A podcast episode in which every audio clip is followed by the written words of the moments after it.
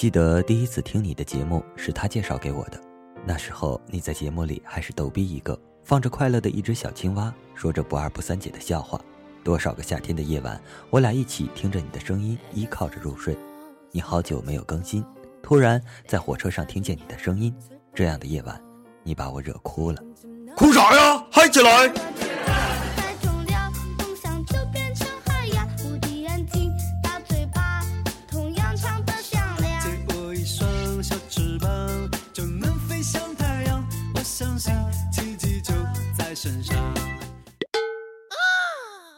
只想对这位留言的小伙伴说：“二零一六，我们不一样。”那么就从故事开始说起吧。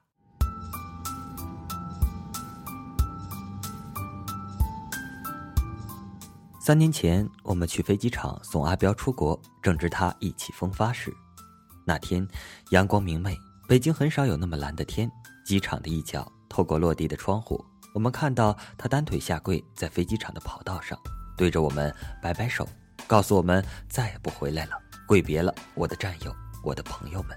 离别那天，阿彪的同班同学很是失意，感慨道：“同在读研究生，同是毕业于人大的哲学系，和阿彪相比，我真是汗颜不止。”那时，在阿彪心中，最重要的事情就是去美国留学，然后留在那里。阿彪潇洒的离开了，牺牲了本已安排好的工作，留下了一个相恋多年的女友。巧哭着说要等他。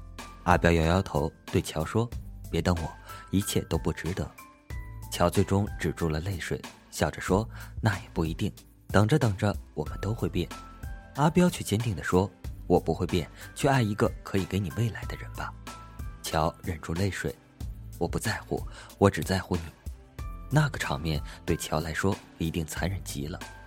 我们站在乔的后面，却不知道如何安慰他。也许一些伤痛只能交给时光。唯有时间才可以给他答案。看到远处单膝下跪的阿彪，乔理解的意义一定与我们不同，但他也只好无奈的接受他已离开的现实。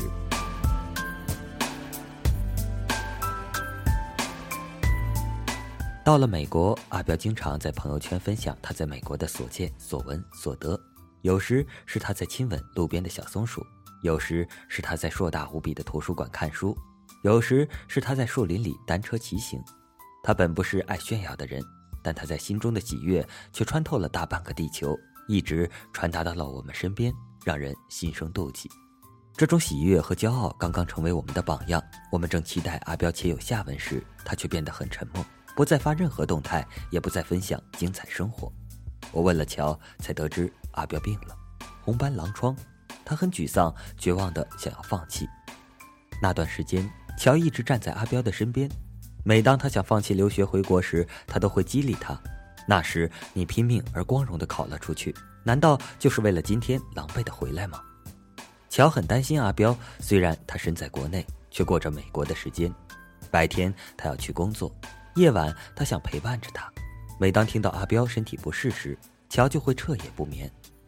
我心疼那个在地铁上站着就睡着的乔。敬佩那个深夜还在看英文原著的乔，欣赏为了爱情奋不顾身的乔。只是我们觉得乔所做的这一切很是不值。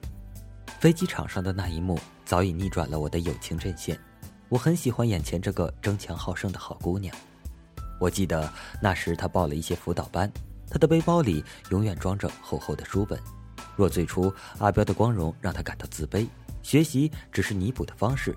那他死后不断的努力，就像自己前进的马达，一点点向前走去，走过悲伤与迷茫，未来也越来越清晰。乔告诉我，以前与阿彪恋爱时，他整日沉浸在幸福的幻觉中，从未想过自己的人生之路。这次失恋、被伤害、被拒绝，他似乎一夜长大，想了许多，清醒了许多。终于，在乔无怨无悔的付出中，他终于迎来了阿彪的顺利毕业。最终，阿彪还是回国了。当所有人都以为乔会和阿彪和好，他们却彼此心照不宣的做了朋友。越来越优秀的乔果然越走越远。他后来去了香港工作，并在那里找到了心爱的人，结婚生子，从此过上了幸福的生活。我曾问乔，那些年不计后果的去等待，煞费苦心的去坚守，难道只是为了最后的离开吗？乔说：“一开始的确想的是一定要在一起，后来我的心什么时候有了微妙的变化，自己也无从得知。唯一可以确定的是，乔在付出，在收获，也在提升，在寻找。就像当年在跑道上不断奔跑的乔。若最初的动力只是为了减肥，才可以博得阿彪的喜欢，那么到了最后，他的奔跑只是为了自己，因为他早已爱上了奔跑的感觉。”以及大汗淋漓的畅快，在我们的生命当中，若最初的执着像顽固的念头，怎么也甩不掉，到最后那种迷恋反而会云淡风轻，就像对着空谷大吼大叫，最初只是为了发泄悲伤的情绪，最后内心却被空谷的回音震慑到，因为那发自肺腑的声音充满绝望，回音却是如此清澈纯净。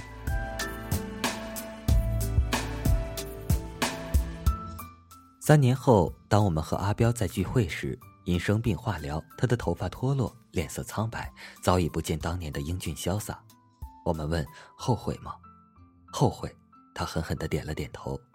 想到当年他意气风发站在飞机场与我们挥手告别，那场景多么像一场梦幻，如此不真实。这一切在何时改变，又在哪里定格？我想到了一个很优秀的配音演员所说的故事。高二时，女孩曾喜欢过一个品学兼优的男孩。那年，她总是默默地跟在他身后，只是为了引起他的注意。男孩却从未看过她一眼。当时，女孩认为只有自己变得越来越优秀，男孩才会看到自己并欣赏她。于是，女孩默默地把目标定在了男生要考的那所大学。高三那年，男生牵起了另一个女生的手，伤透了她的心。每当她的眼泪夺眶而出时，他总是会拿出一本书，跑到操场上朗诵英文。开始，他一边读一边流泪。为了集中注意力，他只好拼命的大声朗读。后来，他逐渐进入角色，并爱上了这朗朗的读书声。那年，女孩如愿的读上了男孩梦寐以求的大学，男孩却名落孙山。即使又复读了一年，他依然没有考上好的大学。只好读了一所技校的汽修专业。发动机入炸弹厂，山东技校找蓝翔，月收入月收入两三万，山东技校找蓝翔。那画风有点不对，我们继续啊。多年后，当高中同学在聚会，女孩没有勇气去见那个曾经让自己满腹纠结的人，她徘徊在聚会的酒店门前。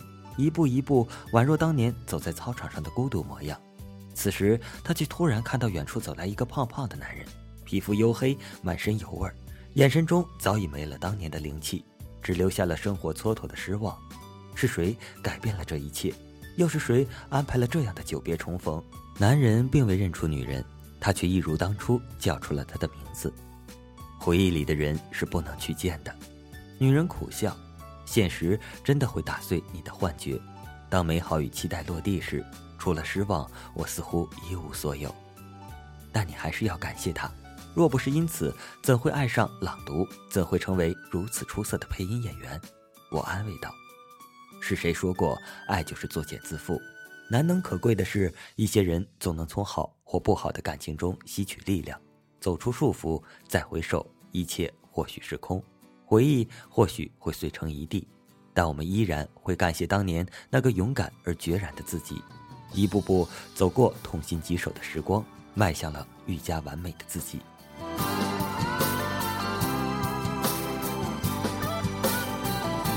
所有的变化都会悄然无息，所有的改变都在无声蔓延。小时候看到邻居家那位有些疯癫的婆婆，我会立刻跑掉，因为每当不乖时，妈妈总会恐吓。再调皮，恶婆婆就来抓你了。长大后再回家，依然躲避她家的那扇门。直到有一次，她喊住了我，请求我帮她摘院落里熟透的葡萄。我们在一起度过了一个美好的下午。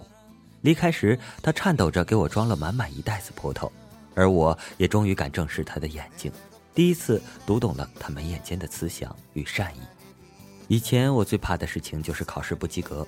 老师总是说，没有好的成绩就无法考上名校，就无法去外面的世界看看。我不怕因考试成绩不好被老师体罚，我怕以后进生的名义只配站在讲桌边听课的落寂感。如今我才明白，再好的成绩都抵不过好的性情与心态。毕业于名校也不见得就是一个人格健全的好人。只要心中想去外面的世界看看，也没有到达不了的地方。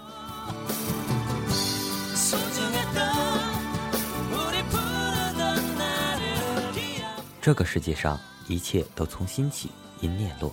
在时间的长河中，世界会变，我们也会变。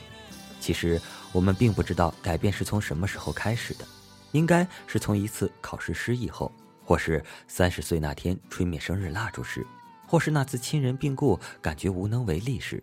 总之，改变就是如此悄无声息，却会让人恍然大悟。原来此时早已不同于以往。所有我们曾以为看不懂、听不明白的故事，在时光中最终都会懂得；所有我们觉得难以忘怀、舍弃不下的人或事，在时光中也会慢慢释怀。在千回百转中，时光让我们学会告别。粉色樱花忽然间迎着风，吹起了年少的轻狂，潇洒的放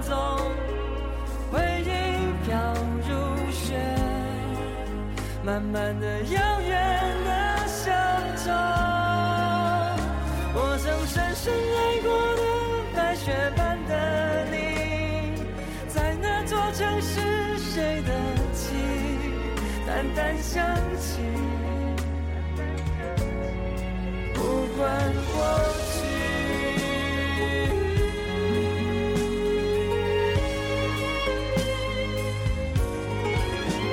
粉色樱花忽然轻好了，今天的豆豆调频就播送到这里了。我是今天的主播咖啡豆豆，我们下期再见，拜拜。慢慢的，遥远的乡